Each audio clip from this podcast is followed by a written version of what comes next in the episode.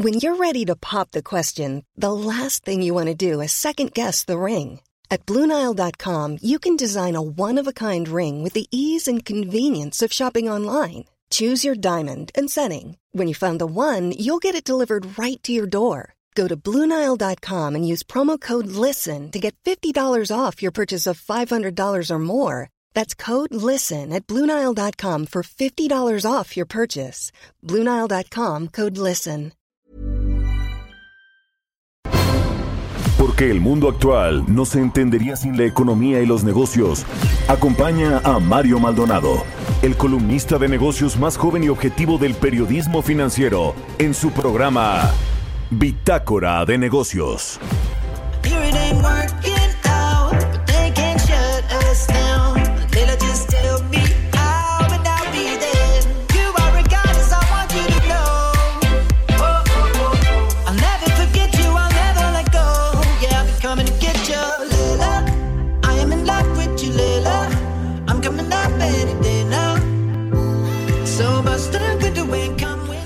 ¿Qué tal? ¿Cómo están? Muy buenos días. Bienvenidos a Bitácora de Negocios. Yo soy Mario Maldonado y me da mucho gusto saludarlos en este inicio de semana, en este lunes 6 de julio del 2020.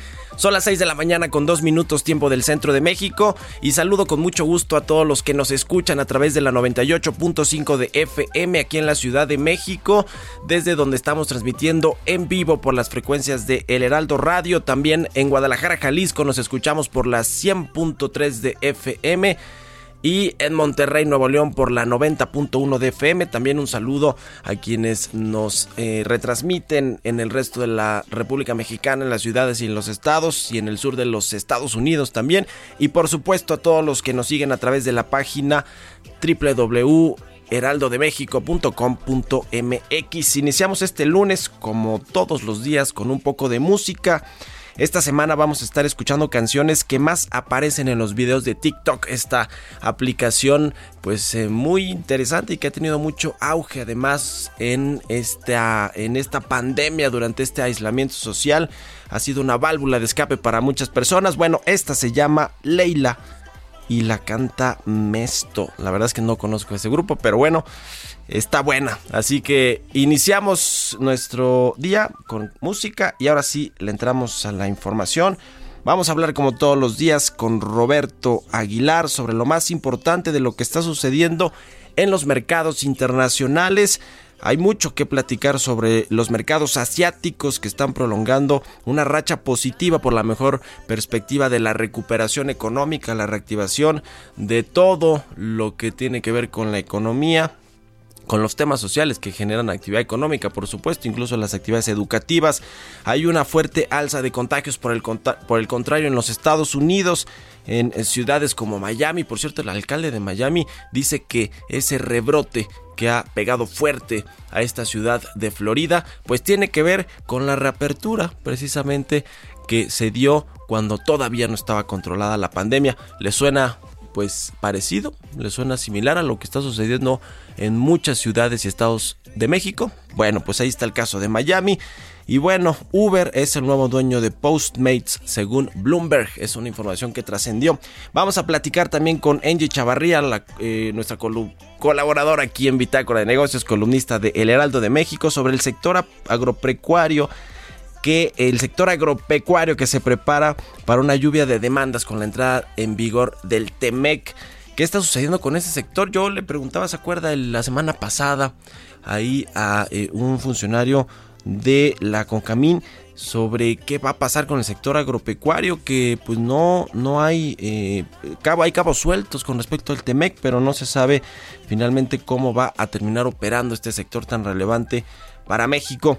Vamos a platicar también con Marco Viedo, economista en jefe para América Latina del Banco Barclays, sobre pues los datos del empleo a junio eh, la tasa de desempleo tanto en México como en Estados Unidos, la economía, las perspectivas económicas para este segundo trimestre del año en México y para todo el 2020. Mucho que platicar sobre pues cómo están cambiando muy rápidamente las perspectivas económicas de México y la verdad es que para mal lamentablemente. Y también eh, le tenemos una entrevista interesante con el gobernador de Quintana Roo, con Carlos Joaquín González. Platicamos con él el fin de semana, estuvimos allá en Quintana Roo nos habló mucho pues del tema de la reactivación del sector turístico. Quintana Roo, usted sabe, con toda esa Riviera Maya y con joyas de la corona como Cancún, pues es uno de los polos turísticos más relevantes de México. ¿Cómo están allá iniciando la reactivación? Traen una estrategia bastante interesante, pero de mucho cuidado, de mucha precaución para que no haya estos rebrotes. Sin embargo, ya se ven bastantes turistas extranjeros incluso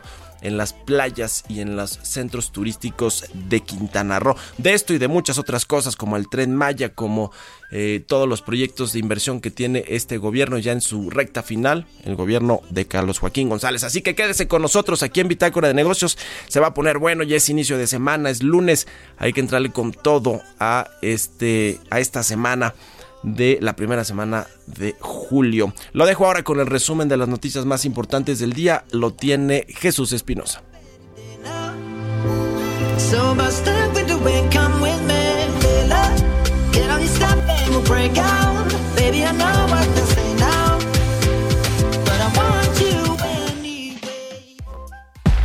El resumen. El presidente Andrés Manuel López Obrador aseguró que busca la manera en que críticos a su persona y gobierno cooperen con recursos para el país. Ahora que se vayan preparando, porque estoy buscando la manera de que este, cooperen, porque el atacarme es para ellos una empresa lucrativa. ¿Cuánto este, les dan para atacarme? Ganan por eso. Entonces deberían de cooperar en algo. Datos de la Secretaría de Hacienda arrojan que el mes de mayo la deuda neta del sector público federal alcanzó un nivel de 49.5% como proporción del PIB, un aumento de 4.7 puntos porcentuales respecto de igual mes del año pasado, lo que representó el mayor repunte de la deuda desde la crisis de 2009. El presidente del Consejo Nacional Agropecuario Bosco de la Vega considera que el sector agroalimentario enfrentará diversas amenazas con la entrada en vigor del tratado entre México, Estados Unidos y Canadá, como las diversas presiones laborales, específicamente en los temas de trabajo forzoso e infantil. Dijo que está están gestionando que se permita trabajar desde los 15 a los 18 años en trabajos no peligrosos. La Secretaría de Economía, con base en las políticas de austeridad del actual gobierno federal, informó al personal que se reducirá 75% de los equipos de cómputo de los que se dispone en comparación con la situación que prevalecía al cierre de marzo. Además, hasta ahora se desconoce cuál será el nuevo de plan de trabajo. De acuerdo con su reporte enviado a la Bolsa Mexicana de Valores, las pérdidas netas de la Comisión Federal de Electricidad aumentaron en 858% en el primer trimestre de este año. De enero a marzo pasado registró una utilidad neta negativa equivalente a 121.800 millones de pesos. Bitácora de negocios en El Heraldo Radio. El editorial.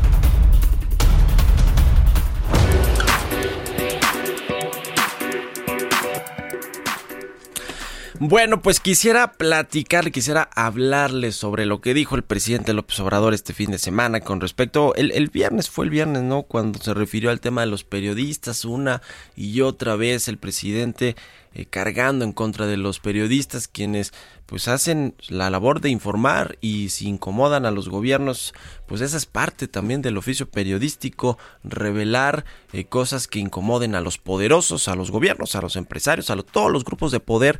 Y si eso el presidente no lo entiende y lo ve como que ha sido el presidente más atacado de la historia pues me parece muy grave que diga que ahora casi casi se le quiere poner un impuesto a la libertad de expresión. En fin, no, no voy a entrar en ese tema porque la verdad que me parece absurdo, me parece poco eh, debatible, no hay, no hay debate ahí, o sea, la libertad de expresión debe ser eso, libertad de expresión, obviamente con límites y con respeto y con eh, todo lo que, lo, lo que pues eso eh, significa, pero ya querer censurar y decir que impuestos porque se benefician los periodistas de esto y que está viendo la forma, bueno.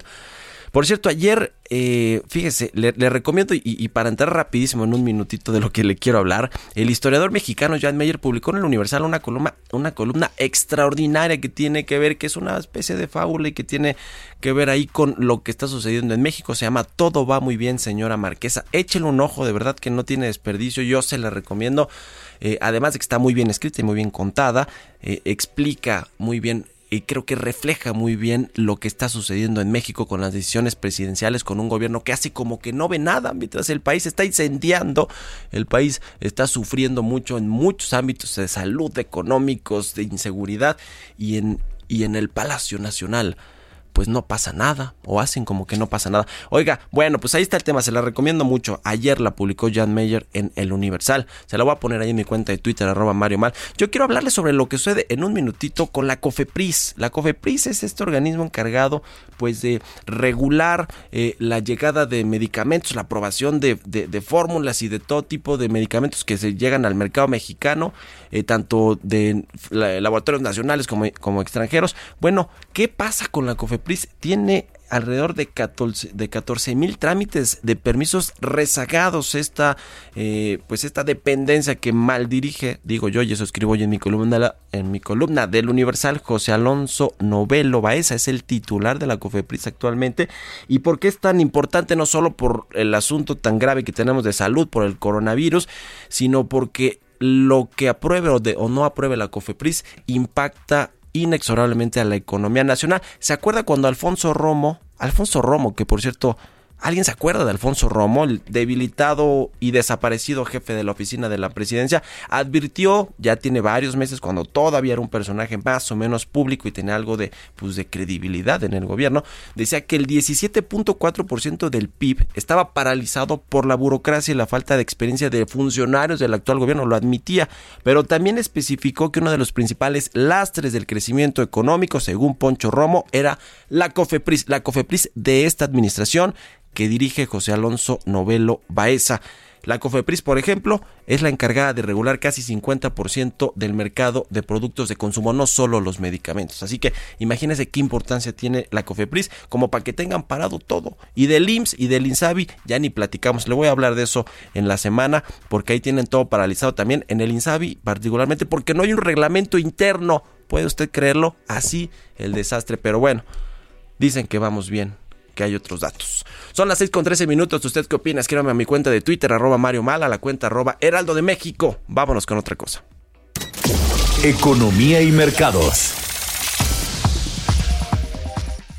Roberto Aguilar ya está en la línea telefónica. Mi querido Robert, ¿cómo estás? Muy buenos días. Adelante. ¿Qué tal, ¿Qué tal, Mario? Muy buenos días. Excelente inicio de semana. Pues fíjate que nos amanecemos con dos datos. Bueno, uno con verdes días, porque los mercados financieros, las bolsas, eh, ganando, ahora platicamos sobre este tema, pero fíjate que se dio a conocer la inversión fija bruta de abril, Mario, la acaba de conocer el INEGI, esta cayó respecto a, eh, a marzo, cayó 29%, y si lo medimos en términos anuales, la caída fue de 37% en términos anuales. Otro, otro indicador que también se dio a conocer el día de hoy es el indicador mensual del consumo privado. En el mercado interior, este bajó 19.7% contra marzo y 22.3% respecto al mismo periodo del año anterior. Así, los datos con los que iniciamos esta semana, que va a haber muchos, y bueno, pues por lo menos en la economía mexicana ya con el reflejo claro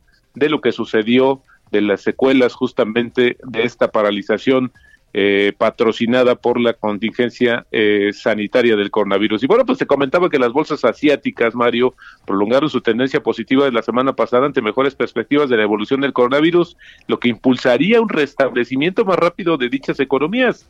Además, los datos positivos recientes de China apoyaron justamente este comportamiento de los mercados y el mercado y el entorno fue ajeno al retraso en la reapertura en Estados Unidos por el rápido crecimiento de los contagios y medidas que aplicaron otros países para frenar el regreso a la normalidad. Por ejemplo, leía el caso de las ciudades en Australia que por vez primera hay una restricción de movilidad en las dos más grandes ciudades australianas y así otros países también instrumentando casos como también en España. Y bueno, el aumento de los casos en 39 estados de Estados Unidos opacó las festividades del 4 de julio y crece el temor, Mario, de que estas celebraciones pueden causar más contagios que podrían colapsar pues el sistema hospitalario de aquel país. En los primeros cuatro días de julio, 15 estados reportaron cifras récord de casos nuevos de COVID-19 que ha infectado a casi 3 millones de personas y ha causado la muerte de unos 130 mil estadounidenses, de acuerdo con un recuento que hace la agencia Reuters. Hasta el sábado se reportaron 2.7 millones de casos, Mario,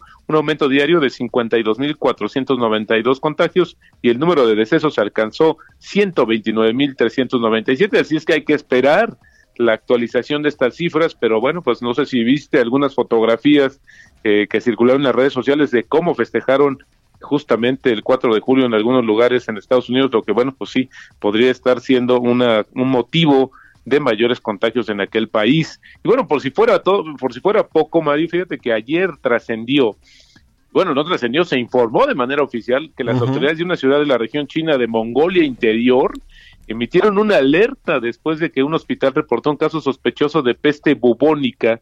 La Comisión de Salud de la ciudad de Bayar Nur publicó la alerta sanitaria de tercer nivel de un sistema de cuatro categorías y la advertencia prohíbe hoy ya la caza y consumo de animales, que son básicamente roedores que podrían transmitir la plaga, y pide a los residentes que reporten cualquier caso sospechoso de peste o fiebre sin razones claras y que informen específicamente sobre marmotas enfermas o muertas, bueno, como si fuera todavía eh, pues suficiente con lo que tenemos. Esta información trascendió ayer y Uber alcanzó un acuerdo para comprar la aplicación de entrega de alimentos Postmate en un acuerdo accionario por un valor de 2.650 millones de dólares, esto de acuerdo con la agencia Bloomberg.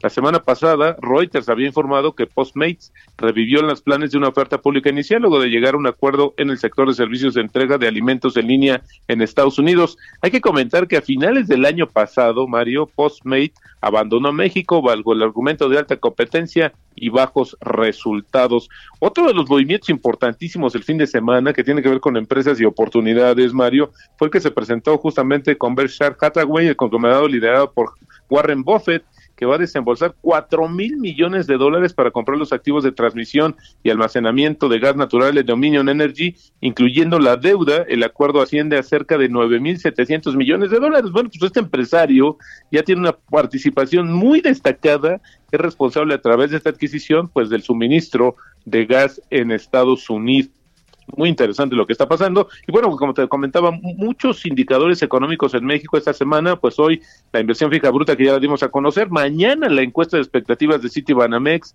el jueves la inflación de todo junio y las minutos de Banjico, y cerramos la semana, Mario, con la producción industrial de mayo, que se esperan caídas de por lo menos 30% a tasa anual, ahí ya sumando los indicadores de lo que podría ser el segundo trimestre y el peor que podría vivir la economía mexicana. Ayer veía que, por ejemplo, JP Morgan ya la ajustó a una caída de 60% en términos anuales, lo que va a suceder con la economía mexicana en el segundo trimestre. Se sumaría, Mario, que el tipo de cambio en esos momentos, cotizando en 22.28 pesos, así inicia nuestra en la cotización de nuestra moneda mexicana. Y bueno pues fíjate que también sería conocer de última hora Mario Ennio Morricone este compositor italiano legendario murió a la edad de 91 años muy conocido y famoso por grandes por musicalizar grandes películas en todo el mundo Oye, qué golpazo para la inversión fija bruta, mi querido Robert. Una caída de 29% en términos reales para el mes de abril frente al mes previo y de 37.1% en comparación con el mismo mes del año pasado. Deben ser datos, digo, no tengo aquí a la mano la comparación de qué tan profunda es la caída, pero deben ser de las más profundas, ¿no? Eh, yo veo la serie histórica, Mario, no habíamos registrado una caída de esa magnitud, por lo menos en lo que está registrando el INEGI, y bueno, pues es el reflejo, como decíamos también, ya claro las secuelas claras de esta de la situación de la contingencia sanitaria, la paralización de la economía y bueno, había que esperar, sobre todo creo que la que va a hacer mucho más ruido, Mario, si me lo permites, es este indicador, de, exacto, pero el indicador también que se da a conocer el viernes de la producción industrial, mm, que ahí podríamos esperar también una caída bastante similar a lo que estamos viendo el día de hoy. Bueno, pues acostumbrémonos este año lo que resta por lo menos a datos nada buenos en términos económicos, a indicadores. Muchas gracias, Robert. Al contrario, muy buenos días, Mario. Un abrazo, Roberto Aguilar. Sígalo en Twitter, Roberto AH. Son las 6 con 20 minutos. Expreso Financiero. Y bueno, pues es momento de echarnos un expreso mañanero, un expreso financiero con Angie Chavarría, porque ya está en la línea telefónica. Querida Angie, ¿cómo estás? Buenos días. Hola, ¿qué tal? ¿Cómo estás, Mario? Muy buenos días, muy buenos días a todos. Pues echémonos este expreso y pues mira, te cuento que eh, varios eh, eh, despachos de abogados pues ya se están alistando pues a una ola de demandas que seguramente están preparando y no seguramente ya están preparando pues bueno, todos los productores de Florida que pues no quedaron muy contentos con la entrada en vigor del TEMEC. ¿A qué me refiero? A que ellos eh, siempre alegaron que iban a estar desprotegidos ante la oleada de ventas que ha tenido el sector hortofrutícola de México y que bueno, recordemos que ha sido un caso de éxito. Eh, México ha logrado incrementar sus exportaciones tan solo en los últimos 25 años 500%. Eh, esta industria mexicana de frutas y hortalizas genera casi 1.4 millones de empleos de jornaleros y pues bueno, muchas familias viven de ellos en Estados Unidos. Entonces, hoy lo que están previendo, incluso despachos aquí en México y que comparten la frontera, pues que finalmente eh, los jornaleros de Florida que tienen un gran peso eh, político, pues bueno, están preparando un par de demandas, pero esto ya no es nuevo e incluso eh, fueron apoyados mucho por la visión nacionalista y proteccionista del presidente Donald Trump y pues bueno, hoy creen que con esta carta finalmente pueden ganar. Eh, ¿Qué se están anticipando todos los empresarios que se dedican a, este producto? Es que ellos dicen que en esta temporada justamente, cuando ellos no tienen cosecha y también cuando tienen temporadas de invierno, pues bueno, seguramente van a querer de alguna manera meterles una zancadilla en el tema de aranceles o suspensión de venta del producto. Y pues bueno, eso es, es una preocupación sobre todo para México porque México tan solo genera 700 mil empleos este producto, así, así de fuerte está el tema. Pues sí, la verdad es que eh, en el TEMEC quedaron cabos sueltos con respecto al sector agropecuario, ¿no? Hay algunas cosas además de esto que nos comentas de los productores de Florida que ya en el pasado dieron eh, eh, visos claros de que quieren pelear con México, el tema de los aranceles, pero en general hay otros temas ahí del sector agropecuario que no terminaron de quedar bien, bien amarrados, ¿no, Engie? Que bueno, pues ahora tienen que resolverlo sobre la marcha porque ya está en función el, el TEMEC, o sea, ya hay un nuevo acuerdo comercial con una nueva reglamentación y normatividades distintas a las que teníamos antes. Mira, finalmente creo que fue uno de los menos rastados, por así decirlo, por la industria automotriz y volteamos a ver a ellos, pero sí, sí de alguna manera les va a afectar esto. Vamos a ver una guerra comercial en los próximos años, sobre todo de aranceles, una imposición de aranceles por parte de Estados Unidos, pero está pendiente también el tema eh, de, de cómo van a quedar los empleos, porque en México, por ejemplo, sí hay una vocación de que tú le puedes enseñar a tus hijos a trabajar en el campo y aquí ya va a estar prohibido, pues bueno, lo que es el trabajo infantil, ¿no? Eso es por un lado. Y del otro lado también este asunto de la temporalidad, que pues bueno, tan solo los productores de Florida, como les repetía, es, es un tema que ellos no están dispuestos a que cuando no tienen ellos producto, pues bueno, impondrán seguramente aranceles a modo de que ellos no tengan pérdidas o que se venda menos producto mexicano. Y también eh, hay otro tema que, que está ahí pendiente, es que México no acaba de fraguar en muchas cosas con, los productores de aquel lado, porque según México tiene una pésima cadena de distribución y pues bueno, es otro tema que nos puede afectar muchísimo. Es otro tema, a ver lo que decía Herminio Blanco, que van a venir nuevos ataques de Trump en la campaña presidencial en términos de aranceles para México. En fin, ya lo veremos rápido tus redes sociales, mi querida Angie. Por favor, escríbanme o leanme a través de Twitter, arroba engie.chavarría o a través de Instagram, arroba engie.chavarría. Buenísimo, pues ahí está. Muchas gracias, Engie Chavarría. Vamos a hacer una pausa y regresamos con más aquí a Bitácora de Negocios.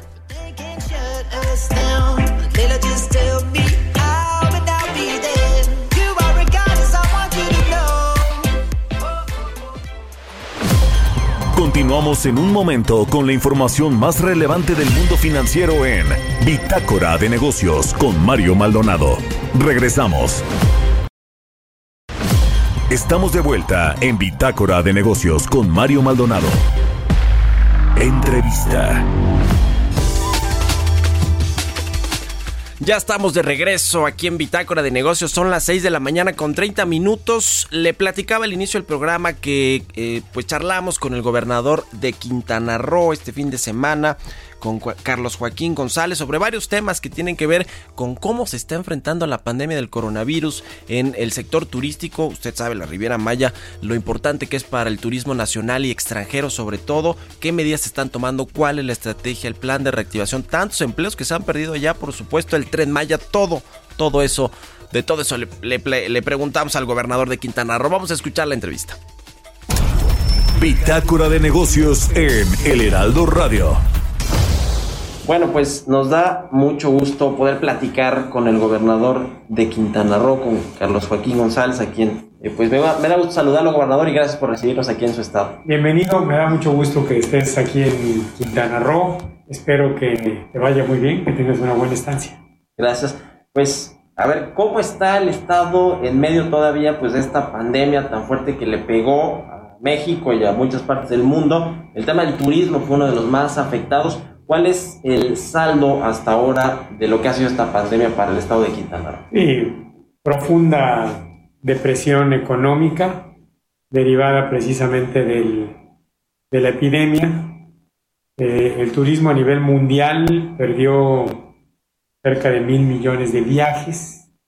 Fue uno de los sectores, sin duda, que más tragos amargos pasó. Es obvio, es la industria de la hospitalidad, del contacto, del servicio, de los espacios públicos.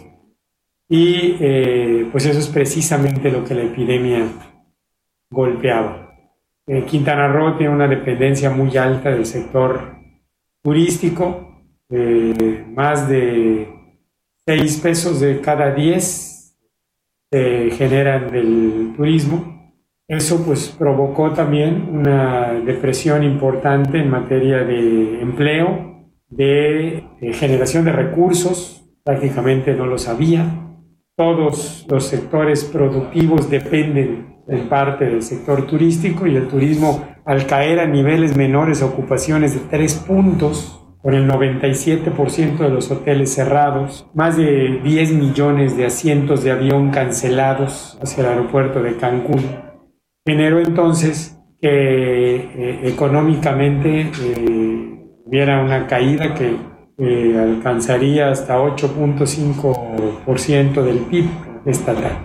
84 mil empleos perdidos. Logramos hacer un pacto de unidad con empresarios eh, se unieron a este pacto, fueron muy solidarios, cosa que les agradezco. Empresarios nacionales, mexicanos, pero extranjeros. Empresarios locales, eh, nacionales, internacionales, de grandes, medianas y pequeñas empresas, que se unieron eh, en un muy buen número y que permitieron que pudiéramos conservar casi 400 mil empleos de los casi 480 mil que teníamos antes de iniciar y del cual te digo perdimos ese alto porcentaje. Logramos mantener esos casi 400 mil empleos, algunos con eh, salarios disminuidos, ingresos restringidos, pero no despedidos. Hicimos toda una revisión de los casos de despidos de manera injustificada. Buscamos apoyar a los trabajadores en ese sentido Creo que logramos avanzar mucho de ello. Pudimos al mismo tiempo eh, apoyar la economía de las familias porque, pues además de esos 84 mil empleos perdidos, estimamos que hay alrededor de 190 mil personas que se convierten en 190 mil familias que tienen empleos ligados al turismo, pero no de empleos que estén reflejados en el seguro social, como eh, guías de turistas, los propios taxistas. Para ello iniciamos un proceso de apoyo a las familias del Estado en el que les apoyamos con agua potable para que no sufrieran cortes de agua potable, que pudieran diferir los pagos de agua potable, no recargos en los mismos. Eh, de energía eléctrica, el gobierno del Estado pagó cerca de 50 millones de pesos a la Comisión Federal de Electricidad para apoyar con un mes del bimestre del 68% de los usuarios de CFE en el estado, quienes tenían consumos eh, de 250 kilowatts al mes para abajo y que eh, nos permitía ayudarles con un mes del bimestre cosa que ayudó también a la economía familiar. Ah, el primero de junio iniciamos el proceso de recuperación económica. Del primero al 8 de junio lo utilizamos para la implementación de protocolos, capacitación de personal y la apertura hacia adentro, a puertas cerradas todavía, de los hoteles, restaurantes y demás empresas del sector turístico. Y el día 8 de junio se inició ya la recepción de turistas en porcentajes que si estábamos en semáforo rojo eran no mayores a 15% y en semáforos naranja como en el que estamos hoy hasta de 30%. ¿Cuánto va a tardar esta recuperación? Sé que todavía es incierto incluso en muchos países a nivel federal, pero en Quintana Roo, ¿cómo se ve el asunto de la recuperación en el mediano plazo, en lo que resta del año, conforme vayan cambiando los semáforos? Es importante que para nosotros el turismo fue una actividad esencial, porque la gran mayoría de la población vive de él y como actividad esencial podíamos inclusive iniciarla con el color rojo. Eso era importante mencionártelo. Mira, hemos venido viendo una recuperación en el sector muy optimista. Al principio de esta recuperación no esperábamos tener o alcanzar esos niveles de 30% durante el mes de julio. Esperábamos alcanzar 20, 25 y después terminar el año con niveles entre los 60 y 70% para que durante el 2021 empezáramos a tener una recuperación mayor que nos llevara a que en diciembre o en el invierno próximo del 2021 pudiéramos entonces ya alcanzar niveles de 100% de ocupación y se mantenían las cosas como están. Ahora, hay proyectos de infraestructura federales, como es el caso del Tren Maya, pero en general hay una intención de enfocar buena parte de recursos incluso federales a, programas en el sur-sureste del país, ¿no? Esa es parte ha sido de, la política de este nuevo gobierno. En particular, a el eh, Quintana Roo, el Tren Maya, por ejemplo, ¿cómo le beneficia? ¿Qué tipo de proyectos y de obras está haciendo alrededor de este gran proyecto que tiene la Administración Federal? Bueno, hace unos días se dio el banderazo del tramo 4 del Tren Maya, que eh, es el tramo entre Mérida y Cancún. Aún no está contratado el tramo de Cancún a Tulum, que en mi opinión será seguramente el tramo más viable financieramente del proyecto del tren Maya. Ese, ese tramo de Mérida a Cancún tiene eh, la mitad solamente sobre el territorio de Quintana Roo, la otra mitad está en el territorio de Yucatán y es un tramo que vendrá sobre la autopista sobre uno de los cuerpos de la autopista que une a Mérida con Cancún. Es el tramo, el primero de ellos, que no tiene vías férreas, no tiene rieles. Desde Palenque hasta Izamal, que es un poco adelante de Mérida, hay vías férreas que son las que serán habilitadas para que el tren pueda correr. A partir de Izamal para acá, el tren tendrá que tener vías férreas nuevas. Tendrá dos. El, el contrato tiene una planeación de dos vías, a diferencia del resto del tren, que tendrá una, y eh, esperamos que venga también la contratación de ese segundo tramo para poder iniciar la construcción. Debo decirte también que eh, afortunadamente Quintana Roo tiene la confianza de muchos empresarios e inversionistas y la construcción de cuartos de hotel sigue su marcha. Eso ha permitido que desde el primero de junio las empresas constructoras puedan también reanudar muchas obras, principalmente en la zona de Isla Mujeres, en su zona continental, Cancún o Benito Juárez, Puerto Morelos, la Riviera Maya y la zona de Tulum. Para reactivar el turismo, gobernador, tanto nacional como el internacional, que genera una derrama económica importante para, para el Estado, ¿Qué estrategias van a echar a andar? Porque me imagino que ahora hace falta hacer promoción y me imagino que muchos destinos turísticos van a estarse peleando a los viajeros que comiencen a, retomar sus viajes. En Quintana Roo, ¿cuál es la estrategia? Así es, fíjate que varios de los destinos competidores de Quintana Roo en el Caribe, eh, como lo es Dominicana, como lo es Puerto Rico, como lo es Jamaica, están todavía por abrir. Algunos apenas iniciaron hace unos días, otros lo harán todavía hasta dentro de un mes y eso pues da ventajas competitivas al Estado en esa, en esa materia. Hemos iniciado eh, varias campañas promocionales. La que el Estado ha empezado eh, la estamos haciendo a través de nuestra marca Caribe Mexicano, que incluye a todos los destinos que Quintana Roo tiene, 12 destinos que están incluidos dentro de esa marca. Es una campaña institucional, eh, el encuentro de dos mundos, el Caribe con México y que eh, presenta imágenes de nuestro producto turístico, eh, además de videos, de anuncios de televisión.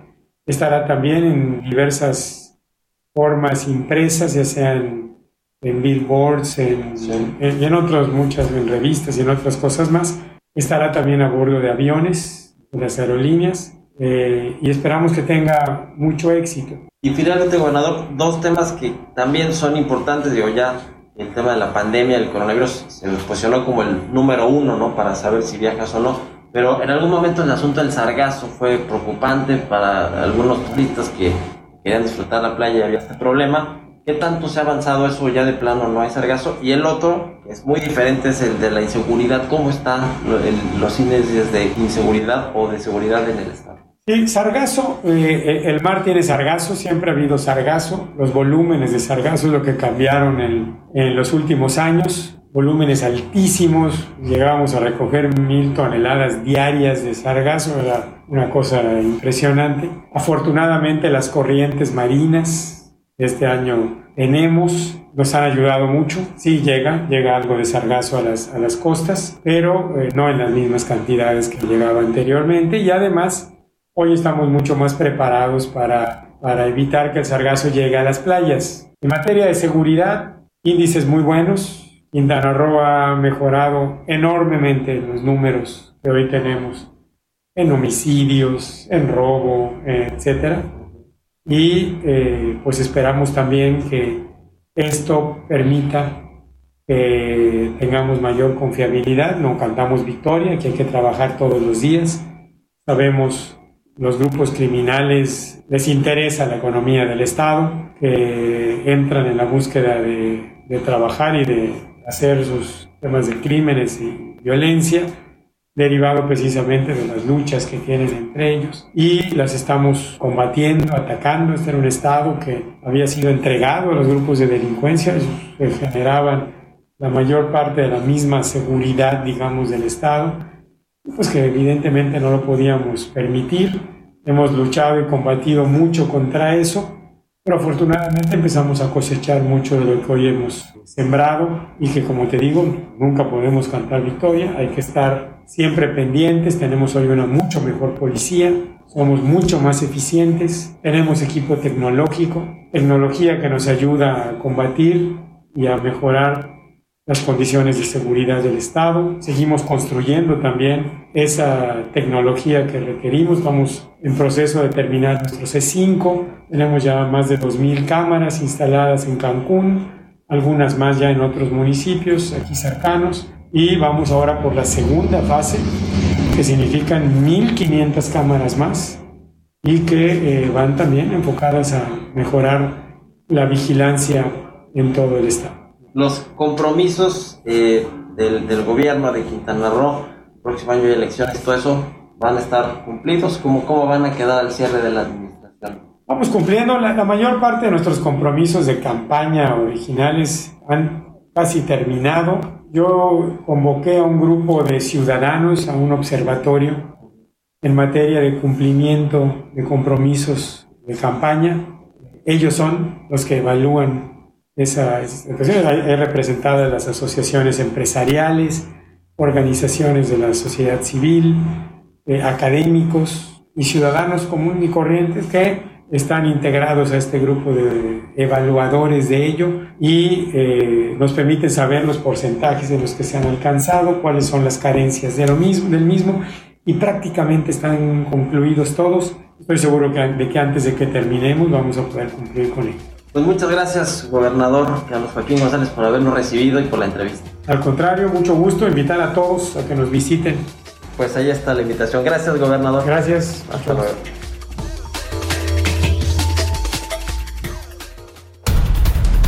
Historias empresariales.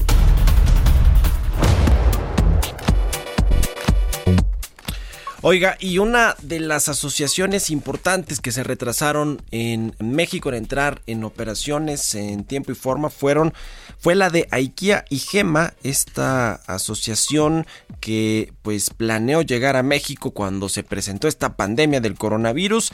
Puede tomar un poco de tiempo más al anunciado, pero ellos dicen que vienen a México con todos los planes de expansión y de crecimiento. Vamos a escuchar esta cápsula que nos preparó Giovanna Torres. La espera de inauguración de la primera tienda de muebles suecos IKEA y la tienda de productos sustentables GEMA tendrá que esperar un poco más debido al creciente número de casos de COVID-19 y las medidas de distanciamiento aplicadas en el territorio mexicano. En 2019, la cadena especializada en la creación de muebles prácticos para el hogar con un toque europeo anunció la apertura de su primera tienda en el país para 2020 en el centro comercial Encuentro Oceanía, el cual contaría con 23 mil metros cuadrados y 7.500 productos. Por su parte, la firma holandesa Gema, que cuenta con una vasta línea de artículos sustentables para baño, alimentos y belleza, anunció que llegaría al país en el verano de este año con una expansión de 200 tiendas en toda la República Mexicana. Ante este contexto, las marcas se enfrentarán al reto de impulsarse en un mercado golpeado por la pandemia, con altos niveles de desempleo, además de enfrentar el reto de introducir una marca y concepto nuevo en el país.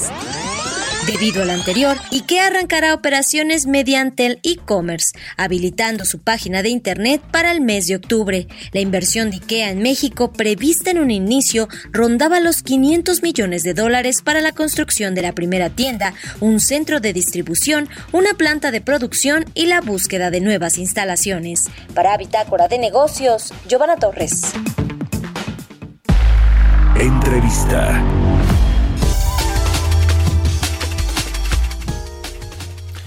Oiga, pues ¿qué está pasando con el empleo? Tuvimos estos datos recientes del INEGI sobre la tasa de desempleo en México que en mayo fue de 4.2%, aunque también pues hay estos 2 millones más de subocupados o 1.9 millones más de informales y también esta encuesta que levantó el INEGI donde asegura que para este mes había 12 millones de personas que estaban fuera del mercado laboral, quizá temporalmente algunos, pero bueno, pues es un dato muy importante. Al respecto de esto y de lo que viene para la economía mexicana, me da mucho gusto saludar, como siempre, a Marco Oviedo, economista en jefe para América Latina de Barclays. Marco, ¿cómo te va? Muy buenos días.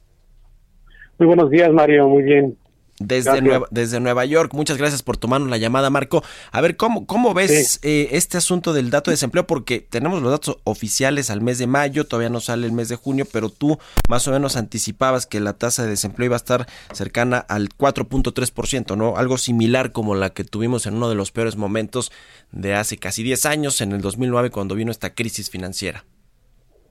Sí, no, lo, lo que lo que estaba ahí comentando era más bien la, la, la caída del, del, del, empleo medido por los asegurados del IMSS, que se han caído a, a lo que va en mayo 4.1, eh, muy parecido a lo que vimos en junio de 2009, que fue el peor momento de la crisis, eh, fue 4.2, si mal no recuerdo, pero la economía estaba cayendo cerca del 9% en ese entonces. En este, en este caso, pues como estamos en una cuarentena, muchos este, negocios cerraron, pero por lo visto, y bueno, la, economía está cayendo este, pues cerca del, del 17%, 16% que se reportó, y este pero la caída del empleo no es tan fuerte como la caída en economía. Lo que estábamos ahí analizando, comentando, es de que a lo mejor muchas empresas no despidieron eh, a sus empleados, solamente los mandaron a su casa quizá con media paga o con, con, con algo eh, eh,